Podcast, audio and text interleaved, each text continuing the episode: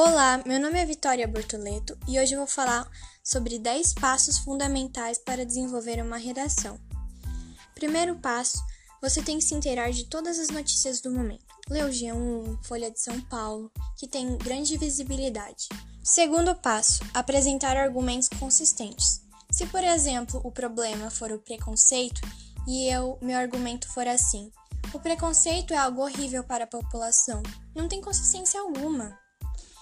E é ruim porque não é algo forte, não é algo que deixa o leitor é, sem argumentos. Terceiro passo: usar citações de pessoas que têm grande influência durante o desenvolvimento, como por exemplo Albert Einstein, Platão, Aristóteles, que são pessoas que têm influência, porque se você for só nos seus argumentos, fica algo fraco. Quarto passo: usar conectivos no início dos parágrafos. É, nos desenvolvimentos, né? Lá para o segundo, terceiro ou quarto parágrafo. Quinto passo: estudar gramática. Uso de crase, de vírgula, pontuação, tudo o que diz a ortografia, que é uma das competências do Enem. Sexto passo: evitar repetir palavras ou, ou expressões em mesmo versos porque senão fica algo repetitivo e é muito cansativo isso.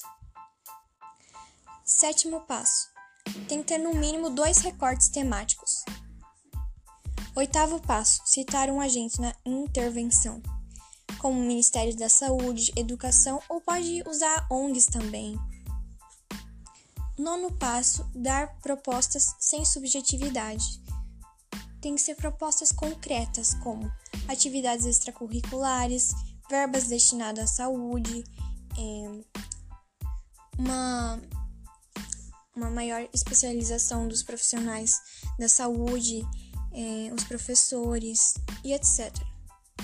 Décimo passo, que tem que ter no mínimo quatro parágrafos, sendo o primeiro a introdução, onde você apresenta os dois argumentos principais, o segundo, onde você aborda o, o primeiro argumento e o terceiro, onde você aborda o outro argumento. E se tiver um terceiro argumento, aí você aborda no quarto.